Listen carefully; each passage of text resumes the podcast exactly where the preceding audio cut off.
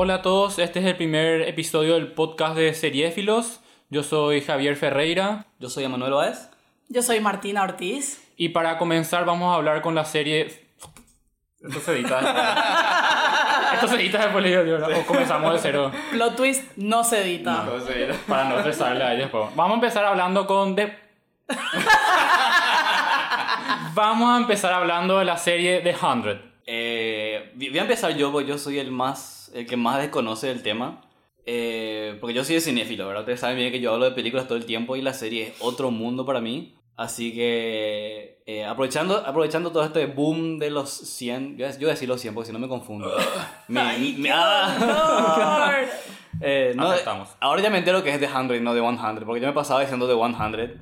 Eh, yo sé que Martina, vos sos ultra fan de la serie, Así es. eh, tipo eh, mujer de convenciones y festivales y, y autógrafos. Hago lo que puedo. Acosar actores. Basta. Eh, creo que Javier está un poco en el medio y yo sería como el otro lado opuesto, ¿verdad? Que no- casi nunca veo series, pero ahora me, me convenció mi novia para ver la serie. Terminamos las cinco temporadas en dos semanas. Eh, y muy en contra de mis expectativas, me encantó la serie. Entonces aproveché, bueno, ya que vamos a empezar con el podcast de Seriefilo, hay que hablar de, de los 100, que veo que tipo, te vas a las redes sociales y mucha gente está hablando del tema. Y personalmente, eh, lo, lo primero que me di cuenta, para la gente que ve serie, ¿verdad? Yo soy la gente que está escuchando y que le gusta esta onda, eh, eh, del mundo de las series, de repente puede ser mucho más amplio que el mundo del cine. Eh, me encantó y me enganchó por el, el parecido con Battlestar Galactica, que vos, que creo que ninguno de ustedes vieron, No. pero conocen tipo la reputación que le Sí. sigue a la Así serie. es. Ciencia ficción, Star Trek, Battlestar Galactica. Bueno, está como En ahí en la, en la cúspide.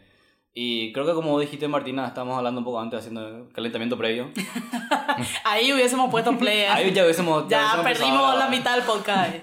Que es una serie que empieza un poco una onda medio adolescente juvenil, pero... Cliché de lo último. Sí.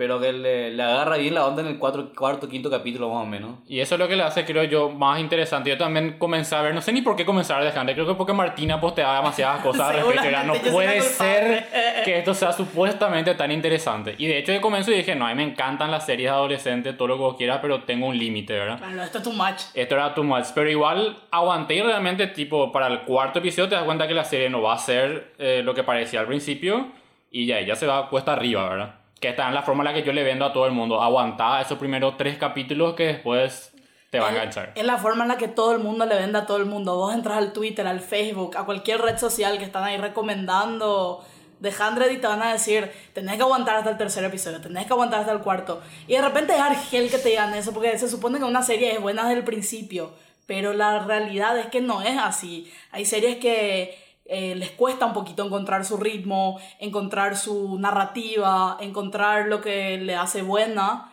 Y 100 es definitivamente una de estas series en la que tenés que aguantar un poquitito para llegar al, al caracú del asunto.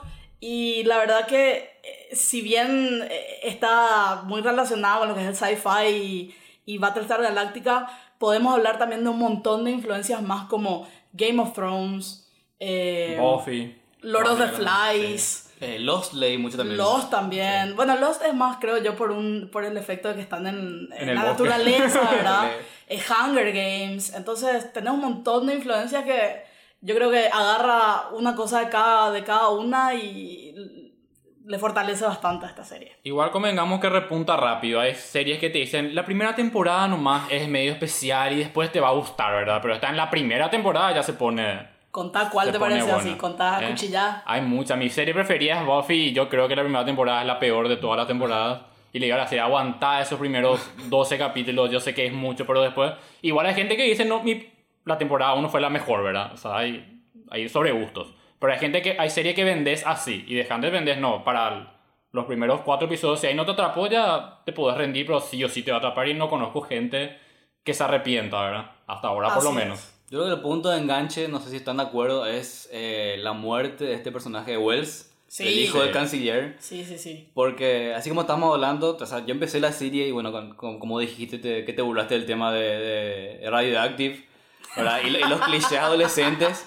Pero en el, en el momento en que te agarran, te muestran un personaje que vos pensás que por ahí va a durar mucho, no este es un, un protagonista principal, se nota que va a tener peso en la trama, tiene esta relación con, con Clark, entonces no, no, este va a durar. ¿eh? Pero entonces te, te toma por sorpresa y lo matan al personaje.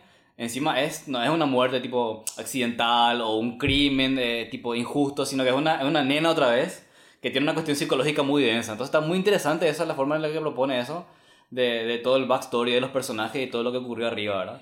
Igual podemos, eh, sí, yo también estoy de acuerdo que ese es el momento que me agarra en la serie. O incluso si podemos ir adelantar un poquitito, es cuando la que comete este crimen, Charlotte, se llama la nena, eh, se suicida, se tira al acantilado y ese es realmente el momento que a mí me hizo clic de verdad.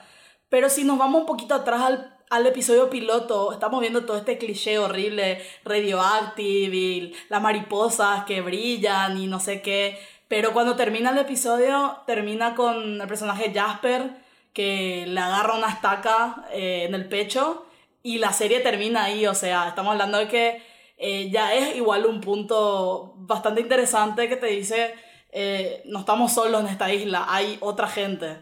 Eh, Y ahí ya te atrapa un poquitito. Y después la serie va, va repuntando más y más y más hasta lo que es ahora. Pues, para mí es una de las series más interesantes que, que ahora mismo están en, en emisión. Y también justamente el tema de Jasper en el primer episodio, lo que pasa con, con Wells y con el resto de los personajes, es que sentís que nadie está realmente seguro en la serie. O sea, siempre vos tenés tu, así, tu core group, tu grupo principal de personajes que decías, esto no le va a pasar nada.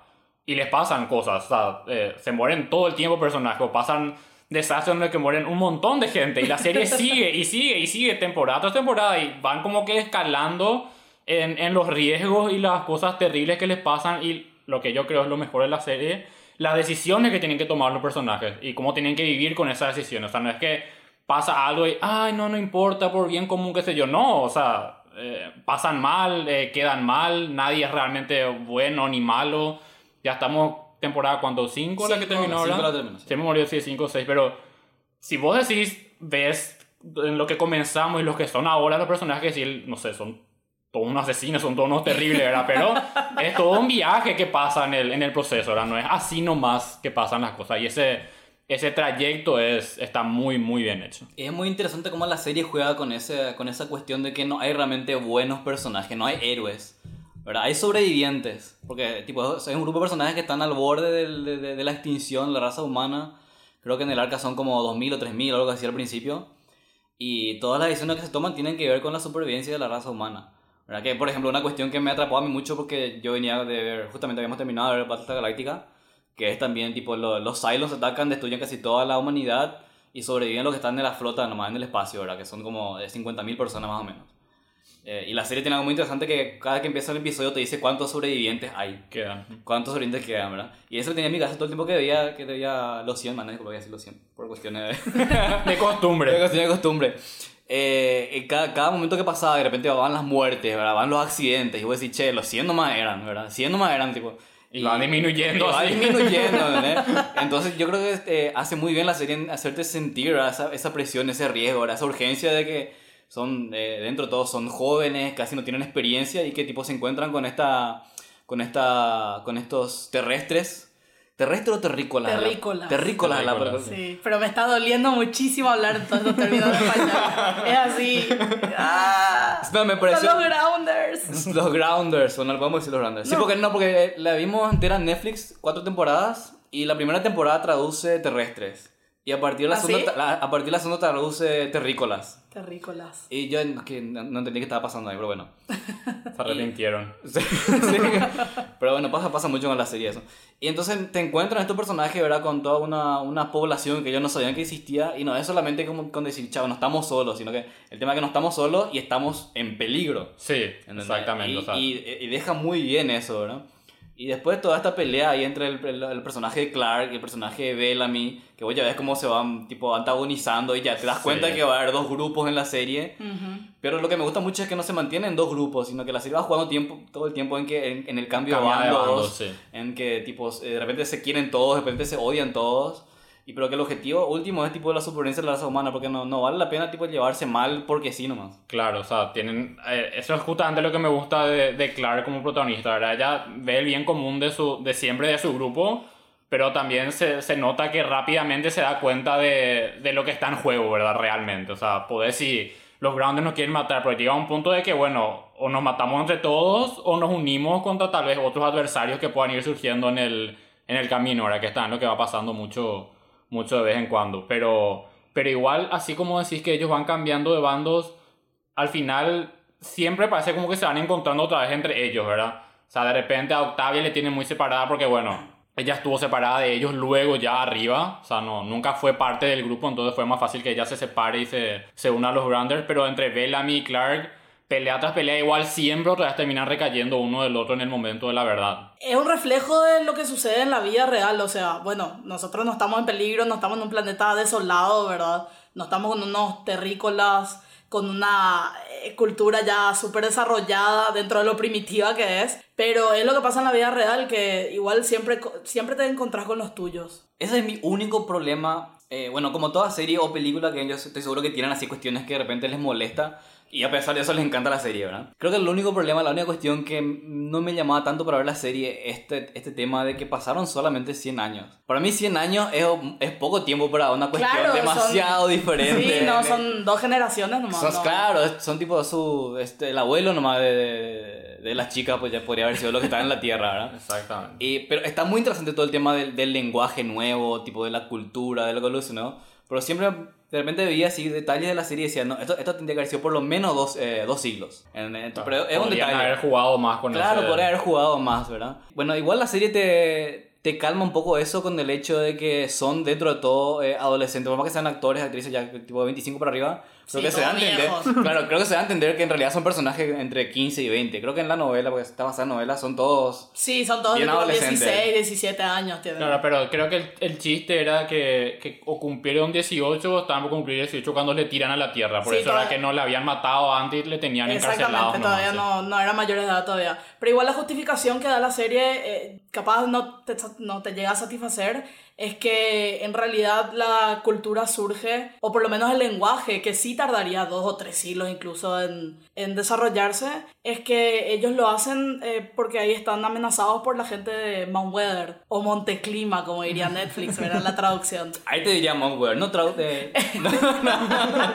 Ahí, ahí, es muy terrible decir. ahí, ahí subtitularon, ahí subtitularon Monkwear. Bueno, y viste, o sea, están los Mount Weather y ellos son, eh, hablan inglés, entonces es como que surge una necesidad de poder comunicarse, así como eh, usar el guaraní acá en la guerra, ¿entendés? Para que nadie más te entienda, por así decirlo. O la gente que inventa, no sé, yo no personalmente, pero sí veía en el colegio mis compañeras Mm, seguro. hacían tipo cambios de repente al, al conjugar las palabras y vos les escuchabas hablar rápido y no entendías qué decían, ¿verdad? Pero eran cambios simples para tener un idioma como entre ellas nomás, ¿verdad? O sea, eso son cosas que hacen las criaturas, o sea, los niños. Y si un niño puede hacer, creo que la gente grande también, ¿verdad? Y nunca consideré ese tema realmente lo de Weather, o sea, que ellos tengan como una diferencia de... Lo de Weather no entienden qué dicen ellos, pero ellos sí entienden inglés, los, los Grounders. claro, por una cuestión de supervivencia. Sí, exactamente. Así mismo. Creo yo, bueno, si vamos a hablar de las cinco temporadas, vamos a estar toda la noche acá. Eh, Yo estoy, no sé ustedes. Ya le dimos play a Martina, no hay vuelta atrás. No vuelta no sé quién va a escuchar cinco horas, ¿verdad? Pero pero vamos a hacer un, no, este es el resumen del resumen del un resumen. audio comentario. No, es que a mí me, me gustaron mucho las temporadas. Eh, creo que la tercera es la, la que es medio flojita. Eh, perdón, la, la cuarta. La cuarta es la que me parece un poco flojita, tipo las- los primeros capítulos. Eh, la quinta me encantó. Y según estuve leyendo un poco ahora en, en, en redes y todo así, la, la quinta creo que es la, la que más dividió a los fans, creo yo, por, por todo este tema de que... muchísimo, Creo que muchísimo. ya, creo que, porque muchos se guían por el hecho de que, chao, yo no- ya no le quiero más a este personaje, o tipo, ya no lo aguanto más por la decisión que toma. Pero resulta mucho más interesante analizarlo de esa manera, porque cuando tienes un personaje que toma decisiones con las que vos no estás de acuerdo, creo que te obliga un poco a analizar el porqué del asunto. No, a mí me encanta esa doble moral que existe todo, todo el tiempo en la serie y todas las divisiones que eso genera. Porque igual eh, tenés un personaje como Clark que empieza muy naive ella y luego como que las situaciones que, que la vida le pone enfrente le van fortaleciendo un poco más. Y si bien ella nunca deja de, nunca deja de, eh, de, de- de estar en sus creencias, es como que ya está influenciada en tomar otro, otro tipo de decisiones que probablemente en la primera temporada no lo haría. Igual estamos hablando de una Clark que en cada final de temporada tiene que apretar un botón, ¿verdad? O- Para matar a un montón de gente, o- probablemente. O, o- o sí, o eh, un botón o una palanca, ¿me entendés? Todos los fines de temporada. Pero y te- al final siempre lo termina haciendo. Pero, Pero son decisiones horribles las que le ponen a ella hacer, Sí, o sea, eh, ¿no? eh, es como el, el- el- la- el- el tema ese del tren, que le mataba a una persona, le mataba a 100 personas. Igual le está matando a alguien, Sí. pero al fin y al cabo eh, preferí matarle capaz a una nomás que a 100 personas o Es un esa de una persona medio, medio o esa una persona es así quien va a descubrir la cura del SIDA, ¿entendés? O sea, eh, está complicado. Claro, es que la serie te obliga a jugar, o sea, no a jugar, sino a A meditar. ponerte en los pies. Claro, claro, para meditar sobre la- la- la- las implicancias de las decisiones que uno toma, ¿verdad? Sobre las cuestiones morales, porque a veces uno piensa, bueno, a veces no es blanco y negro nomás la cosa, sino que hay un espectro gris increíble y la serie juega muchísimo con eso. 50 sombras de Grey. Sí. Igual se enoja, eso es lo que más me ponía nervioso al principio, más que nada, ahora ya acepto en Michael, que Clark también acepta, que todos se enojan con Clark por las decisiones que toma, pero le quiero ver a Bella, mi compañía, en esos, en esos momentos, ¿verdad? O sea, las veces Ay. que Bellamy tuvo que tomar decisiones importantes, hizo una macanada tras macanada que creo que fue justamente la cuarta o la tercera que llegó un momento que dije, mátenlo, a Bellamy no le puedo más ver, Para no mí, me importa nada. Personalmente, la única vez que, que Bellamy sirvió como líder fue cuando él se decidió meterse a Mount Weather, a, sí, a Mount Weather para desactivar su- sus bombas y todo el- toda la compañía esa. Ese fue el, el único momento en el que Bellamy hizo un bien co- común que, que era necesario, pero después todo el momento, decisión tras decisión, así, malísimas. Pero siempre creyéndose con autoridad moral para enojarse con Clark cuando decide esto o lo otro. Claro, pero él está también, está, está, porque está muy interesante que Juan con eso, está todo el tiempo con esta cuestión de que eh, sigue siendo sobreprotector con su hermana. Hasta con, el final. Con. Octavia, hasta el final.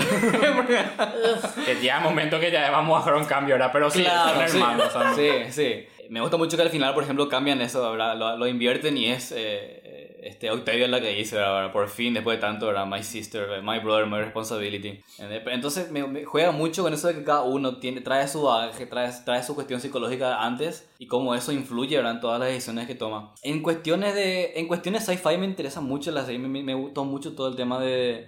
De, de, de, la radiación, me gusta todo, todo el tema de Mount Weather, como hay todo pico- tipo pequeñas poblaciones bien diferentes, Sí. a pesar de que son tipo, ¿cuánto? Eh, 500 personas, que algo así lo que sobran en, la- en- en la Tierra. Y con tan poca gente, ¿verdad? Pudieron pensar en cosas muy interesantes para dividirles y para seguir estirando dentro de todo, ¿verdad? Que tampoco, Claro. espero que no sea como, qué sé yo, el 90% de las series que llegan a las 15 temporadas y ya no querés saber nada, ¿verdad? Tipo The Walking Dead, qué sé yo. Pero están, lo, lo están logrando, creo yo, porque de formas horribles, ¿verdad? Pero lo hacen.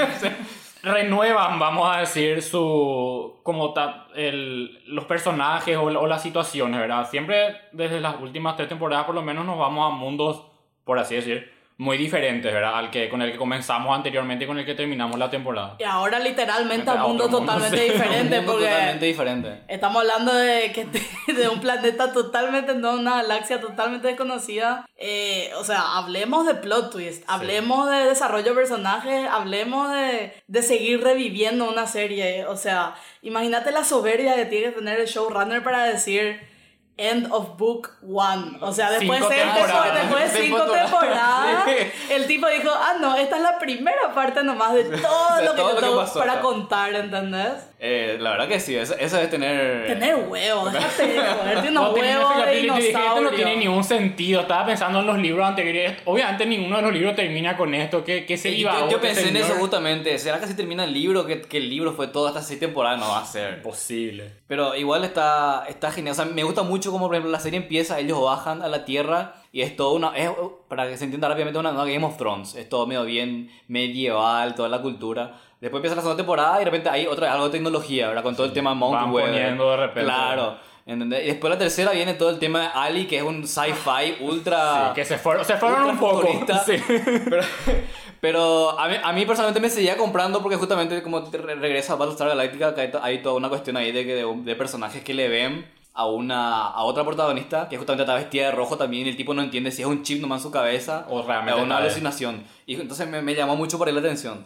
Entonces te das cuenta que cada temporada ¿verdad? realmente ofrece algo nuevo. Sí. ¿verdad? Encuentran la manera de renovarse como para que no sea más de lo mismo. Por más que creo yo que la quinta temporada, por más interesante y que, que me haya parecido con el tema de los desarrollos de personajes, es como un refrito de, de, las temporadas anteriores porque tipo más o menos pasan por lo mismo otra vez parece que va a ir por lo mismo pero termina con ese plot twist del tema de, del otro planeta y los 120 años que se durmieron ahí que está increíble. Claro pero como dice Martina que ahora que dijo ahora me cayó también la ficha porque uno de repente ve y no piensa. Eh, terminamos siempre lo mismo ahora Clark apretas el botón Clark tiras la palanca Clark qué vas a hacer y fundís todo y reconstruís todo para la siguiente temporada casi siempre es lo mismo. Sí pero todas las series son formulaicas, nos gusta no, de alguna forma u otra, ¿verdad? Y ese, vamos a decir, es la, es la onda de Hunted. Pero inclusive el tema de Ali o cosas por el estilo que decís, bueno, exageraron un poquitito ya, muy sci-fi o, muy ya, eh, no sé, futurista, inventado, así, tenés que suspender lo que pensás que podría pasar. Igual ellos le dan bastante sentido y bastante pienso, se nota que dentro de todo a su, a su propio, para dar sus propias explicaciones, ¿verdad? En el momento que más se nota eso, creo yo que es un momento cúspide de la serie para mí, por más de que me haya dolido en lo personal eh, esta muerte, y voy a hablar... esta muerte. Voy a hablar, saben bien de qué voy a hablar. Porque voy a hablar de Lexa y voy a decir, volviendo a lo que Manu estaba comentando, del tema de que eh, cada vez como que van introduciendo un poco de tecnología, pero esa tecnología otra vez está ligada a todo lo primitivo de la serie, porque en el momento que muere Lexa, y estás diciendo, bueno, Lexa es parte de una cultura primitiva de los Grounders, la tipa había sido, tiene el chip en su cerebro, o sea, en el cuello, ¿verdad? Atrás. Y ahí se ata todo. Es una tremenda juxtaposición de que esta cultura primitiva había sido, está totalmente ligada a lo más tecnológico que pudo haber sucedido en el mundo antes de que explote o, bueno, ocurra el apocalipsis nuclear, ¿verdad? Que fue, fue una revelación espectacular. Para mí eso fue... Para mí fue excelente. O sea, yo estaba llorando ahí como una marrana. lo más triste del universo me pasó, ni, no sé. Y me, me salen con eso y fue así. Y por más sacado que sea, tiene todo el sentido. Tiene todo el sentido, o sea... Lo cierran muy bien, la verdad que lo cierran muy bien. Eso, el tema de la sangre, o sea, todo, todo no. Creo que eso es lo único que le, que le critico a la quinta temporada, porque creo que todas las temporadas tienen muertes que, que te chocan, ¿verdad? Que te, que te, que te golpean fuerte. Eh, a lo Game of Thrones, qué sé yo, ¿verdad? Porque como empezamos con muertes con el personaje de Wells, con la nena que le mata, eh, con lo de Lexa, que también voy a decir, no, esto va a durar, encima tiene una relación, eh, le, le, crees la relación con Clark, ¿entendés? Y de repente muere, entonces, ya, ¿cómo va a seguir esto? O sea, ya no confías que tal personaje aparezca y que, que, que continúe mucho tiempo. Y es, esos riesgos están muy buenos. Y yo, eso por ejemplo, fue algo que me parece que faltó un poco en la quinta temporada. la quinta temporada no muere nadie. Hasta el final. Hasta el final. Claro, se nota que de repente les, cuesta ya deshacerse de los personajes, ya hace tanto tiempo están que es así. ¿Será que se van a enojar demasiado los fans y ahora decidimos matar a la fulanito menganita? Pero igual hicieron, sea, al final hicieron algo. Pero hicieron bien, que también me pareció bastante, bastante justo para con el personaje, ¿verdad?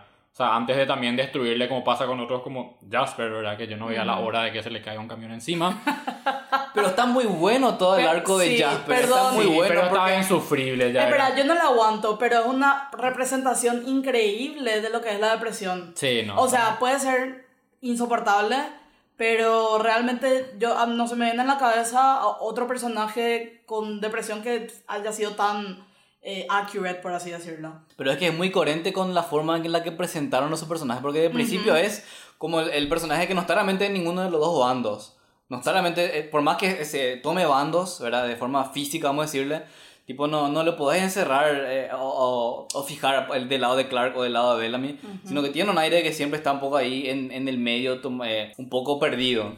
Un poco perdido, pero un poco rebelde también, porque él siempre fue, o sea, su filosofía siempre fue de eh, me voy a divertir y, o sea, yo estoy viviendo en tiempo prestado desde ya. Desde que nací en el arca, yo vivo en tiempo prestado. Entonces yo voy a aprovechar, voy a hacer lo mío, voy a vivir mi vida. Así mismo como cuando en el, en el piloto, que la atraviesa, la estaca en el pecho y el tipo está de lo más normal y de repente se asusta un poco porque, porque se va a morir, pero al final es como que siempre llega él a un círculo cerrado de decir, bueno, yo hasta acá llegué, ¿entendés? Y, y su, su, su, muerte, su partida me parece genial, me parece muy coherente el hecho de que... De, porque yo entiendo que de repente, eh, poniéndote en el personaje, en el, personaje de Monty, por ejemplo, que le querés salvar a tu amigo, ¿verdad? Obviamente, obviamente vas a querer, tipo, lo que vos pensás que es lo mejor para él. Pero si te pones en los zapatos de, de, de, de Jasper, ¿verdad? Eh, tipo, yo quiero saber, quiero, quiero una fiesta, ya tuve suficiente esto le quiero bajar eh, 50 clones de pan y chao ya. No quiero más saber nada de los grounders, de todo este De quilombo. todos estos problemas De que todos estos Que problemas. no terminan de haber aparte. Claro, y tiene mucho sentido. Y me pareció, esa me parece una de las muertes más interesantes que vi en mucho tiempo, mucho tiempo. Y agradecida dentro de todo. Muy linda historia ya. pero- Cumpliste tu ciclo. Claro, claro. eh, yo personalmente no lo odiaba al personaje, me parecía, tipo, me, me, me veía en su lugar, ¿sabes? ¿sabes? No ha de ser, así como no ha de ser sencillo estar en los Claro, zapatos de sí. Clark, matando a la gente, tipo, matándole al- a los pocos para que sobrevivan los miles. ¿Entendés? Te, te pones del lado del punto de vista de, de Jasper, que sería más o menos, sería una especie de testigo, pero también le pasaban cosas muy densas. ¿Entendés? Y, y es el punto de vista, así como, como dice Martina, yo no, no lo había pensado de esa manera, la cuestión de la depresión, pero es como un basta. Y, se- y nunca, nunca mejor se entiende un basta que en- si sos una, una de 200 personas que quedan en la humanidad, ¿verdad? Y que siguen pasando cosas horribles. Así Constantemente. mismo. Así mismo. Eh, pero bueno, pasando un poquito, eh, yo no sé si quieren seguir algo como... como- porque a, a mí me interesa demasiado quiero hablar de la quinta temporada, que es la que tengo más fresca en la memoria. Ujú. Eh, y que yo leí. Por, por lo poco que estuve leyendo también en redes, es que obviamente se hace odiar mucho el personaje de Octavia. Pero vos sabés que Pobre, me, pero, me, pobre, pero me pobre. parece una, una de los arcos y una de las, de las más grandes coherencias, de las, de las coherencias más sólidas de toda la serie. Porque en la serie en todo momento, o sea, ella era una chica que vivía debajo del suelo, literalmente, que tipo no tiene ninguna experiencia psicológica con el resto del mundo, eh, sale al, al mundo y es todo salvaje de una. Eh, Se vuelve una, una, una guerrera. Tipo, ella nunca tuvo nada de líder, nada de comandante. Y tipo, se ve obligada y presionada a tomar ese lugar que obviamente teniendo en cuenta todo, todo su recorrido, todo su viaje, sa- sabes que va a salir mal. ¿Entendés? Y la serie te demuestra eso de que, te muestra, creo que el tercer capítulo de la quinta temporada termina con ese cliffhanger donde se están matando todos. Y tipo termina con ella sentada en el trono, como le dicen, totalmente con, con todo sangrentada. sangre. Blood Reina. Y, y, y chao, está genial, pero es coherente otra vez. Y sabes que se viene como una temporada donde tipo le vas a odiar al personaje, pero si te pones a analizar en frío, te pasan porque tenía que pasar. O sea, ella nunca fue un comandante, nunca fue Clark, nunca, nunca tuvo sangre de canciller, nunca tuvo experiencia con el mundo antes de haber salido al, al, al, al- a lo salvaje, ¿verdad? Porque Claro. así, to- casi todos los 100, ¿verdad? Que fueron encarcelados por, por crímenes que cometieron, ¿verdad? Tuvieron experiencia aunque sea en el arca. Claro, vivieron. Ella Claro, vivía vivieron bajo, bajo, bajo el piso de su casa, hablando la vela mía a su mamá y hasta ahí llegó. Y su- de ahí pasó a estar en la prisión del arca. Y de ahí pasó a estar en la tierra y que nadie le dé bola porque es una pendejita pelotuda. Y de ahí pasó a ser la aprendiz de una de las grounders más increíbles del mundo. Del mundo, digo, ¿verdad? Porque son casi 200 personas el mundo. Pero eh, se convierte en la aprendiz de Indra, que desde el momento uno que entra es un personaje voraz, es un personaje salvaje, es un personaje sin escrúpulos, es un personaje que eh, va, se va a agarrar lo que encuentre. Eh, entonces el arco de Octavia tiene todo el sentido del mundo y es uno de los mejores desarrollos de personaje que puede haber ahora mismo en la televisión. Ahora sí, en la quinta temporada yo dije, todos los episodios decía, no hay forma de redimirle a esta tipa. No hay forma de que se pueda justificar nada del salvajismo que está haciendo. Porque, no sé, ni Lexa, ni... O sea, se comparaba con Pike por ahí en la tercera temporada, que fue un tipo que Dios vino mío, de la Pike. nada, de la estación granja, a armar quilombo, ¿verdad? Y después muestran el episodio del... Del Dark- del Dark Year, sí, el año oscuro. el año oscuro, donde muestran así toda la densidad que fue en el, en el búnker y yo digo, bueno, ¿sabes qué? ¿Sabes que te Tiene su justificación. Acá está tu justificación, poder irte a rendir el examen final, ¿entendés? Es una locura, realmente ese plot twist a mí me, me, me dejó totalmente descolocado, ¿verdad? Porque venían con eso de- de- de- del año oscuro del inicio de la temporada. Sí, era algo que estaban tirando todo, todo el tiempo y vos sabías qué es lo que es el año oscuro, qué es lo que es el año oscuro. Que no- yo en un momento pensé, no puede haber nada más denso que canibalismo. Y en un momento pensé, bueno, le mataban a los bebés y le comían a los bebés.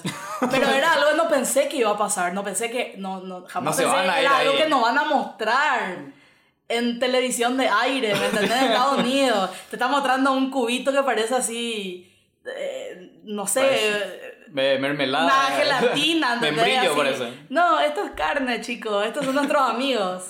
Vamos Así. a comerlos. Claro, y Muy es, fuerte. es muy fuerte, es realmente muy fuerte. Y en el momento que ella necesita eh, establecerse como líder, En el momento que ella necesita hacer algo para que la gente la siga. Y se mantenga unida también, porque ya van a comenzar a matarse entre todos de cualquier forma. Pero ella se va y le mata a un pobre prójimo que no le quería comer a su novia, a su mamá, no sé Su qué es lo que era, su no sé qué. hermana. Y la tipa le mata, ¿entendés? Y así, ¿comes ahora o te morís? Es muy fuerte, o sea, llegar a ese tipo de decisiones, bueno, obviamente en la televisión sucede eso, pero totalmente redimido. Ahora, yo no sé cómo va a estar la relación de, de Octavia Bellamy en la próxima temporada. Bueno, digamos que podemos hacer borrón y cuenta nueva después de ciento y algo años de estar dormido, ¿verdad? En Y un en planeta, planeta. nuevo. Pero eh, es algo, o sea, de- lo dejaron en un momento muy interesante como para proseguir. Pero es como, es como lo invertido de lo que pasó en temporadas anteriores entre ellos dos. Porque primero fue que, que, por, eh, que Octavia le culpaba a Bellamy por la muerte de Lincoln. ¿Entendés? Y ahora como que al Que revés. ¿te es totalmente, totalmente cierto. Eso fue un momento Sorry, que yo ya lo odiaba a, Mela, a Bellamy por esas decisiones de na- nadie te preguntó, nadie te, no sé. ¿Para qué te metes? Nadie ¿Para te invitó. metes? Sí. Y Bellamy ahí dice, ¿para qué me invitan si ya saben cómo me pongo? ¿Me? Y hizo macanada, básicamente. Sí. Claro, pero después en la siguiente temporada, bueno, en la quinta, por ejemplo, es, es todo lo contrario. Es Bellamy como que está tomando ya un rol un poco más de líder, tratando de tomar las decisiones, como le dice Clark, no solamente con el corazón, sino con la mente. ¿verdad? Y toma un poco de decisiones un poco más coherentes, un poco más adultas, ¿verdad? No tan, tanto guiado simplemente por lo que siente en el momento. Y por el otro lado ahora está su hermana, que es tipo un- una despiadada asesina, totalmente que se, se le, se, se le fue todo de Se mambo. le fue la mano. Pasa que le ponen en. Le ponen, o sea, con un mindset, con una forma de pensar muy diferente, igual a todos, porque le tenés a, a Octavia que se quedó ahí adentro en el búnker con toda la gente, tuvo que decir, bueno, comer gente, paciencia, ok, vivieron todos. Le tenés a Clark que se quedó afuera en el, en el poco espacio verde que habría con esta nena que al final es como su hija, entonces por, porque le crió y le tiene otra vez a Bellamy que estuvo arriba en el espacio tranquilo comiendo las algas de, de, de Monty mientras tanto, pero que no estaban realmente en peligro, ¿verdad? O sea, y todos quieren solucionar algo, pero creo que de repente se da que no, no piensan mucho en el en la situación en la que están los otros, pero al mismo tiempo hace que la trama se mueva en lugares inesperados, ¿verdad? Porque cuando le toca tomar alguna decisión a alguno de ellos, eh, no sé, no, no hay como una, como una preocupación, vamos a decir, por los demás. Siempre Clark obviamente va a tomar la decisión que para ella es la que le va a llevar a toditos al, al mejor lugar, ¿verdad? Pero claramente no le, no le sale. Eso, eh, bueno, eso fue en todos los casos, excepto en esta última temporada, que Clark Sí. dijo, ¿sabes qué? Me chupa un huevo el resto. Hasta acá llegamos. Yo soy Mama Bear acá, yo soy la madre osa de mi hijita. Y bueno, es, es una situación también totalmente entendible que Clark después de dar el brazo a torcer por, por todos sus amigos, incluso por enemigos, pensando en el bien común, llega a un punto que dice, basta, sabes que encima nadie, corno, me va a agradecer. Nadie valora lo que Nadie hago en esta casa. Sí, claro, ¿entendés? Yo me paso limpiando, ustedes se pasan ensuciando. ¿Sabes qué? Que sabe toda la mierda, ¿no? Otra bomba nuclear, así que termina la serie y no sobrevive nadie. Y solucionado el Solucionado, problema. Fin de la serie. sí. Lo cual, si termina así la serie, si, mueren todos en la serie, no me voy a enojar tampoco, ¿eh? Porque- Pero va a ser, después de todo lo que ya pasaron, yo necesito, no sé, bueno, Monty ya tuvo un final feliz, pero necesito más gente con finales felices en esa serie. Yo, yo me pasé diciendo en los últimos episodios de la, de la quinta temporada de, eh, ¿sabes qué? Que se, que se caiga una bomba acá, a mí me que termine, no me importa esta serie de porquería.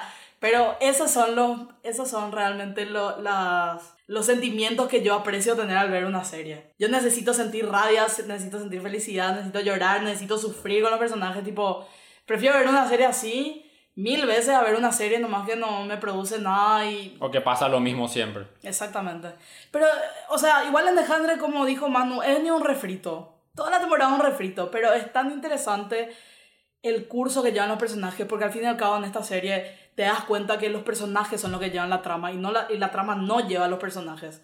Ahí es donde está la diferencia. Sí. Porque si vos tenés un refrito de, la, de trama, tras trama, tras trama, que los personajes terminan en un loop vicioso, eh, ahí es donde está el- el- el- la monotonía. ¿me Que parezcan que no crezcan no cambian. Yo, por ejemplo, hablando de personajes que uno odia, a Murphy no la aguantaba cuando comenzó la serie, no la aguantaba a la mitad porque me parecía el más idiota de Sí, todo y ahora me parece el mejor personaje. de la serie. Y mejor actor. Mejor actor, es el más consistente de todo, es un idiota, le importa nomás y genial y está así siempre, o sea, no tiene esa bipolaridad que de repente tienen unos personajes que parece que se olvidan eh, de lo que ya vivieron o, lo- o de, la que ya, de lo que ya hicieron, ¿verdad? Pero Murphy se mantiene siempre dentro de todo, ¿verdad? Y se ve Siempre ese crecimiento, pelotudo. sí, siempre pelotudo, pero de, de repente le hace algún sentimentalismo por Emory más que nada, ahora más que por el resto, ¿verdad? Pero, eh, ve, si yo vi, vi eso ahora el, el capítulo piloto, no sé, estamos totalmente en un lugar diferente, No, ¿verdad? increíble el, el desarrollo que hubo. Sí, hablando de personajes viciosos, otra cosa me sorprendió mucho la quinta temporada, el tema de la, de la drogadicción de mamá de Abby.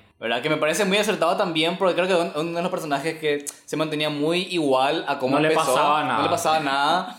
Pero de repente se empieza a llevar una junkie última. Sí, pero otra vez a, a mí me pareció que no, no estuvo, no sé, aparte que no me importaba nada ella, ¿verdad? O sea, lo que le pasase o no, no, no, me, no me pareció que fue suficientemente desarrollado ni suficientemente cuidado, ¿verdad? Fue así, es importante ahora un ratito y de repente nos olvidamos otra vez de ella y está todo bien y para el final otra vez es medio importante su, su adicción y te apuesto que la, primera- la siguiente temporada esa adicción va a estar totalmente desaparecida y nos olvidamos que pasó alguna vez, ¿verdad? Eh, para mí, do- eh, es uno de los personajes que estuvo totalmente ausente para mí en la quinta temporada y el otro es su contraparte, eh, ay, no me acuerdo, Kane. Kane. que Eh, quería otro saber por qué siguen, que por qué no- siguen los dos, o sea, no... Que me da una pena porque los dos son actorazos. Sí, en especial De él, tremenda Hughes, sí, trayectoria. Y, y fueron buenos personajes en su momento porque Kane eh, se estableció como, un, como otro líder. En, eh, por momentos fue el villano, fue el antagonista. sí. Y Abby era la protagonista en el arca, por así decirlo. Tipo, era la parte buena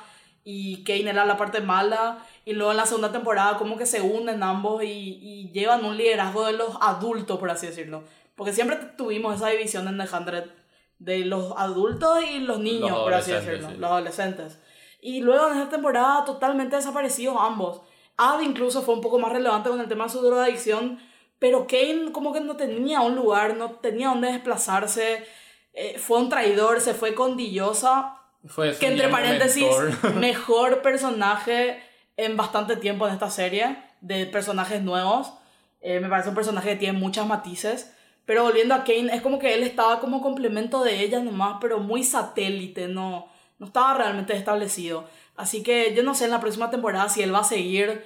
Yo creo que él tiene un piloto en otra serie, si no me equivoco. Me parece que esa serie se aprobó encima para. Se, se le dio luz verde para, para producción, entonces no sé qué va a suceder. Bien, se viene otra muerte.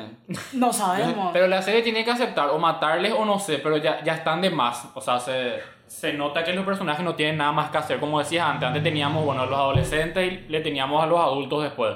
Después ya estaban todos juntos. Después ya Este- se dio el salto temporal. Ellos ya son Ya son adultos. adultos, es lo que Ya iba no a hace decir. falta que estén, que Los, estén los ellos. grandes, grandes. entre comillas. Y ya no tienen más nada que enseñarles tampoco. O sea, ya. Claro que está por encima de ellos, pero años luz, no son nada. na- de repente ellos quieren oh, bajar la tierra, qué sé yo, pero no, no, no tienen potestad y no tienen lugar, ¿verdad? Claro, creo que- en la primera temporada juegan con eso de que, bueno, cuando aparecen los adultos, como cambia un poco el tono de la serie. Ah, aparecieron los adultos. Sí, a, ¿entendés? pon- a poner orden a en la poner casa. orden. Y la relación entre, entre Clark y Abby todo el tiempo es, bueno, yo soy, tu- o sea, vos sos mi hija, yo todavía no estás muy consciente del mundo y qué sé yo, pero realmente con el paso del tiempo eso ya es totalmente al, al contrario. Al contrario, inclusive, bueno, también cuando llegaron, o sea, ellos estuvieron ya un buen tiempo en la tierra y venían ellos a querer decirle, no, así hay que hacer las cosas. Y los otros, no, nosotros estuvimos acá, ya nos peleamos con toda esta gente, pero bueno, eran todavía jóvenes, pero ahora ya no, ya no hay esa, esa excusa, ¿verdad? Pero hay que ver qué deciden, si decís, no, no, no recuerdo haber visto lo, de, lo del actor, pero si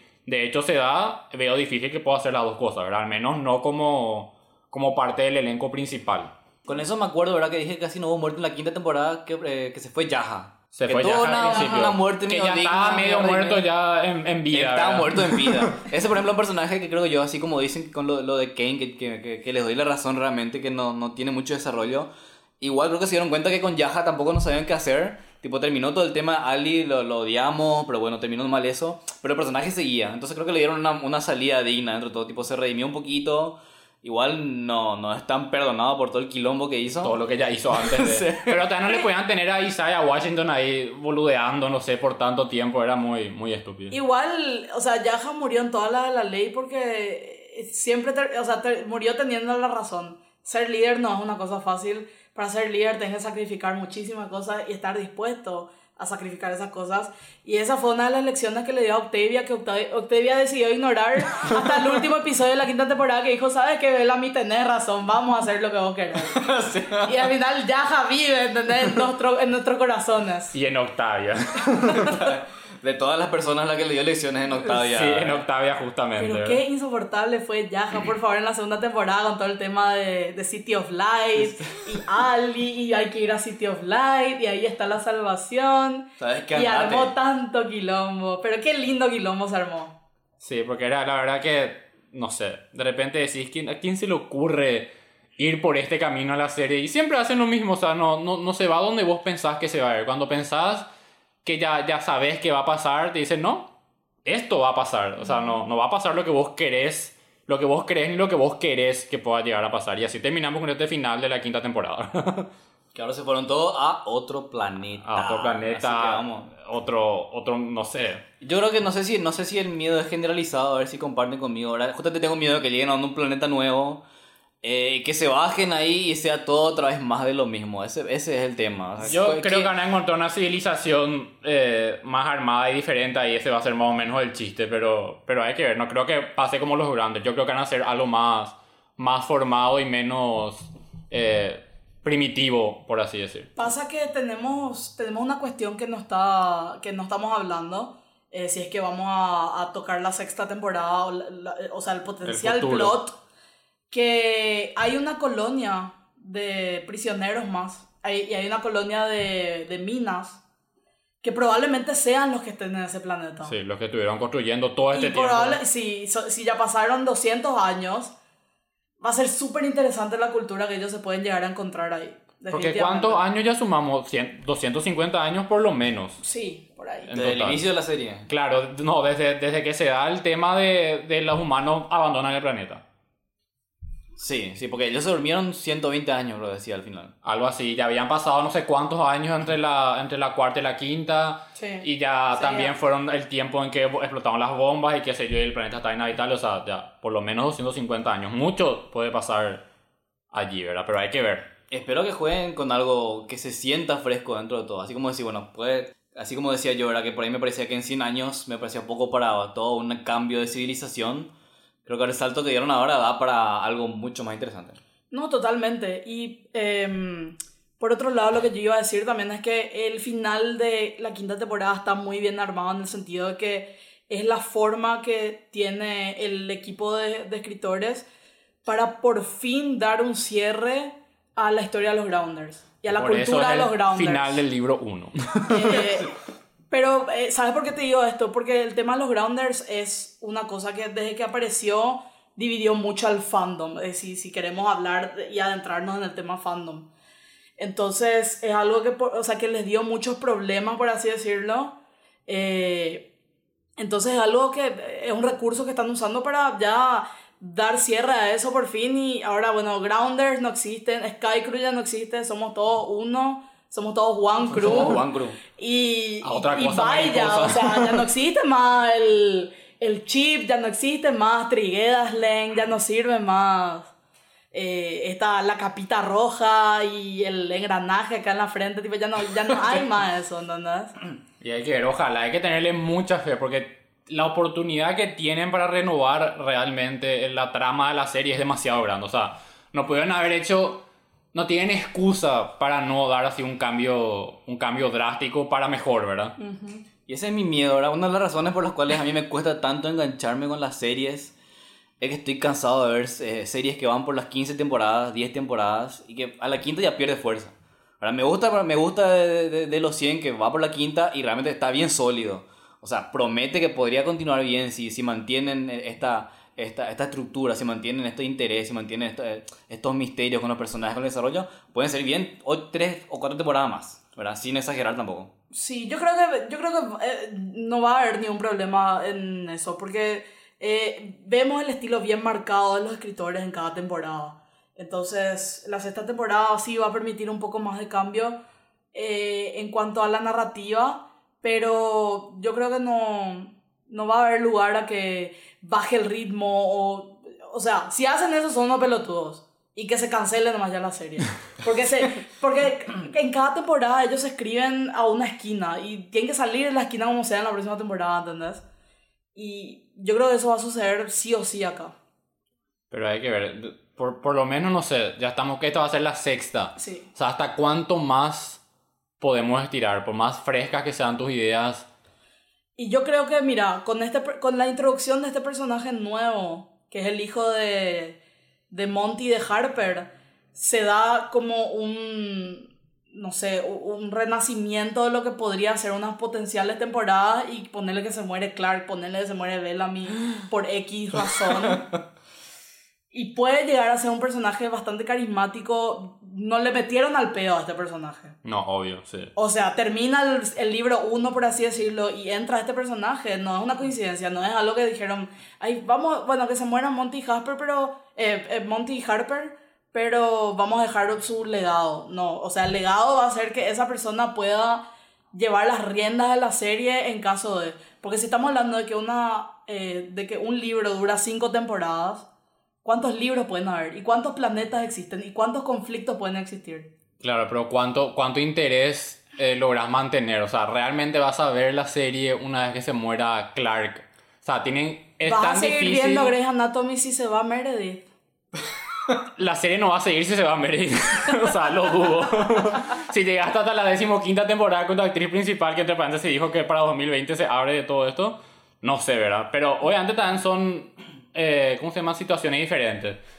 De, de Hunter tiene esa posibilidad de hacer ciencia ficción, de, de ampliar y de cambiar todo y de, de poder mantener la gente, justamente como decir con el hijo de, de, de, de Jasper, Dios mío, de Monty y Y compañía. sí, ya dije yo Monty y Pero- Jasper recién. Ahora ha sido la pareja para muchos otros, ¿verdad? Pero bueno. Estoy Eh, seguro que lo shipearon mucho. sí. entonces. Obvio, sí. eh, te cuento que sí. Pero tiene que salirte demasiado bien el personaje. Hasta ahora no vimos nada de él. Queremos creer que obviamente no son ni unos bobo- bobos, ¿verdad? O sea, habrán pensado muy bien lo que están haciendo. Y, y no, no- nunca pensé de esa forma como así, como una nueva generación. Pero puede ser. Porque los de Hundred ya no son más de Hundred. La Sí. serie se llama de Hundred porque se De- llamó de Hundred y Al principio nombre, estaba ¿verdad? pensando de los 100, ¿cuántos quedan? De- Quedan 5, Por ahí. por lo menos. O sea, no, ya totalmente estamos en otra. Pero bueno, fíjate que eso, por ejemplo, es por lo menos lo que yo dije del personaje de Wells. No lo van a meter al pedo. ¿Entendés? Lo terminan matando en el tercer episodio. ¿Entendés? Pero creo que yo deberían tomarse ese riesgo, ¿verdad? No creo que le la, la, la despidan a Clark. Pero me voy a reír mucho de Martina si el hijo de Monty y compañía muere así para el capítulo 4 de la nueva, de la nueva temporada. O tipo, se bajan ahí en, en el nuevo planeta y los, los minores la agarran de una ya. Sí, lo, le disparan primero y ese es el, el, ese el de catalyst para que, para que Clara y compañía quieran seguir luchando, matando a la gente Yo me nueva. rehuso a que Monty se haya muerto para que sus legados se mueran en dos episodios más. No hay forma. Yo de esta gente espero cualquier cosa, pero espero que me sorprendan también y, le- y les tengo fe, definitivamente les tengo fe. O sea, voy a... Ya estamos, ya estamos en el baile, o sea, vamos a ir, vamos a seguir viéndole sí o sí. Sí, bueno, y hablando de baile, o sea, yo quiero recalcar nomás algo que quería decir al principio del podcast, pero se me fue por completo. Que acá Martina tiene experiencia en, en, en convenciones, tipo. acá, eh, en- ahí creo que hay una experta en, en cuestiones de. de- Yo le conozco a los pobres. Yo sé quién se muere y quién no se muere, chicos. Sí, Por favor. Sí, porque yo empecé a ver la serie en estas dos semanas y justamente le dije a, a mi novia Diana, ah, sí, pues, eh, justamente Martina yo le, le había conocido, tiene todo firma, autógrafo, eh, tiene foto con todas las actoras, actrices, no, está todo ahí en, en el baile. Eh, pero bueno, yo no sé si quieren agregar algo más, creo que está, está muy interesante, igualmente podemos, si nos vamos a meter en el terreno de las teorías, que también es todo un mundo aparte, podemos ir horas y horas. Sí, no, la verdad que no. Yo, bueno, obviamente este, probablemente este podcast no está viendo a alguien que planea ver The Hunter porque le acabamos de spoilear casi toda la serie, pero No va- puede no va a ser. haber No nadie. va a verlo. Pero no, no va a escuchar. Como yo estoy viendo mientras estamos hablando, me confundo, pero bueno. Eh, no creo que esté escuchando a alguien que planee ver The Hunter, no sabes. También hay gente que no le importan los spoilers. Pero tenemos que aclarar eso, ¿ah? Sí, por, por si acaso, para, para evitar. O sea, no, no voy a buscar convencerles a, ahora para que hagan eso. Tenés que ver de Handre porque mucha gente que no espera se va a morir. Ya dijimos todo que se morían. ¿Cómo, ¿Cómo venden la serie? ¿Cómo, bueno, bueno, Martina, vos le hiciste ver la, la serie a seis personas, no sé qué dijiste. ¿Ya viste cómo se A seis amigos, pero sé que en el Twitter y eso le, vi- le, le, le hice ver a más gente. ¿Cómo le vendes la serie de 100 a alguien? Que ¿Qué? por ahí vea series, pero no, tipo, no es que se va a enganchar así nomás. Le vendo como es la mejor serie que vas a ver en tu vida. No, hola. Eh, vendo como una serie que es muy inesperada porque a la gente le gusta ver cosas inesperadas. Te gusta sorprenderte, ve esta serie. Te gusta el sci-fi, pero no lo suficiente como para ver, no sé, otras series sci-fi que son bastante complicadas. Ve The Hundred porque es muy, es muy amigable para la gente que no, no, no, no es muy asidua al, al género de la ciencia ficción, ¿entendés? Tiene romance, tiene aventura y no sé, tantos clichés que puedo decir, pero para mí The Hundred es una serie totalmente inesperada. Es una serie con bastante desarrollo de personajes. ¿Y cómo le vendo la serie? Si no te gusta para el episodio 4, deja nomás de ver. Sí, yo diría que The Hundred es una, una trampa que desafía las expectativas, ¿verdad? O sea, eh, te, te van a vender si vos vieses la propaganda de la serie o vieses un tráiler de la primera temporada. Te le andan como un drama adolescente post-apocalíptico, así en, en la onda de The Hunger Games y compañía, ¿verdad? Porque salió justamente en esa, en esa época, ¿verdad? Con, como con ese estirón. Pero como dice Martín, así para el episodio 4 no te convence, ya no hay, no hay forma, ¿verdad? Pero deberían darle una oportunidad. O sea, por más que te gusten capaz solamente las series adolescentes, o te gusta solamente la serie de ciencia ficción, o te gusta específicamente el subgénero del así post-apocalipsis y cómo, cómo continúa la vida en la Tierra o lo que sea, va a tener sí sí un poco para, para todos, ¿verdad? En mi caso, ahora como dije al principio, eh, que yo llegué a la serie y me llamó muchísimo por el tema Battlestar Galactica, creo que va por ahí, porque eh, de por sí ya había unas cuantas personas que conozco que me habían recomendado eh, Galactica en un principio, y ahora le puedo decir, "Chávez, ¿sabes qué? Esta, esta serie te va a gustar, tiene estas cuestiones filosóficas y todo el tema de, de un poco religiosas y políticas también, porque una cosa de hecho que me llamó mucho la atención la serie es que que dentro de todo es muy adulta, ¿verdad? Porque yo digo, te- yo entré a la serie con este prejuicio de que iba a ser mi adolescente juvenil, Exactamente, pero resultó que era súper sangrienta, ¿entendés? Cuando tiene que ser sangrienta, ¿verdad? Por el tema de, de- de las peleas y de, de- de- de la cuestión del sexo, de la política, no lo encara de un punto de vista mío eh, adolescente como que eh, muy superficial, sino que de repente se meten profundamente en la cuestión militar, en la cuestión política. Y es gradual, que creo que está en lo ideal. O sea, no es que de una te tiran contra otra, te dan la premisa básica y después van construyendo sobre eso hasta el punto que realmente decís, qué raro que esta serie esté en este mismo canal con otra serie que decís son más, eh, más simples, que se atreven, no se atreven a tanto, ¿verdad? Claro, porque es un, es un canal de aire, tengo entendido. Sí, pero. no igual- solamente es un canal de aire para adolescentes. Igual yo soy muy fan de CW, porque si salimos de Hundred tenemos otras series que son bastante eh, innovadoras en su propio género. Tenés Jane the Virgin, tenés Crazy Ex-Girlfriend, tenés... Pero no son las series más populares. Riverdale sí, por ahora, ¿verdad? Vamos a ver cómo continúa. Pero Jane the Virgin con su originalidad y Crazy Ex-Girlfriend, que me parece espectacular, que también deberían ver, son las series menos vistas del canal. O sea, que Bueno, siguen la- por premios y compañía, ¿verdad? Que le- Claro, y bueno, pero ahí está una importancia también. No hace falta que sea mainstream para hacer algo que está bueno, ¿entendés? Claro, Porque no, no. siempre el mainstream y la calidad van de la mano. Entonces, eh, son, esas, son, esas pequeñas, son esas pequeñas joyas que tiene la televisión hoy en día que hay que darle más bola, ¿entendés? Y para mí The Hundred siempre fue una de estas series. Pero todo eso que decimos que no es lo mismo asegura longevidad, ¿verdad? Pero The Hunter lo está logrando. Yo todas las temporadas dice, capaz Sí, esta ya va. a ser la última y no, Hunter sigue, ellos siguen renovando. Pero bueno, eh, antes que de cerrar todo esto, antes recordarles que nos sigan. Nosotros somos seriéfilos, estamos acá en el podcast, en el podcast de cinéfilos, pero somos seriéfilos, nos pueden encontrar en Facebook como seriéfilos con Z al final y seriéfilos PY en Twitter. Yo soy Javier Ferreira. Yo soy Manuel Báez. Y yo soy Martina Ortiz. No, nos vemos la próxima. Díganos de qué les gustaría que hablemos también, ¿verdad? O sea, eh, vemos un poco de, de- de todo, ¿verdad? Y de repente podemos, eh, no sé, interesarles en hablar de alguna serie en particular o de algún tema tan en específico del mundo de la televisión que no puede ser necesariamente una sola serie, ¿verdad? Pueden hablar la próxima de lo mucho que odiaron los Emmy. Por ejemplo, de este Yes. año, que no. ah, Que ahora vamos a agregarle una hora más al, al podcast, pero mejor no va a cerrar acá. Y nos vemos en la próxima. ¡Chau!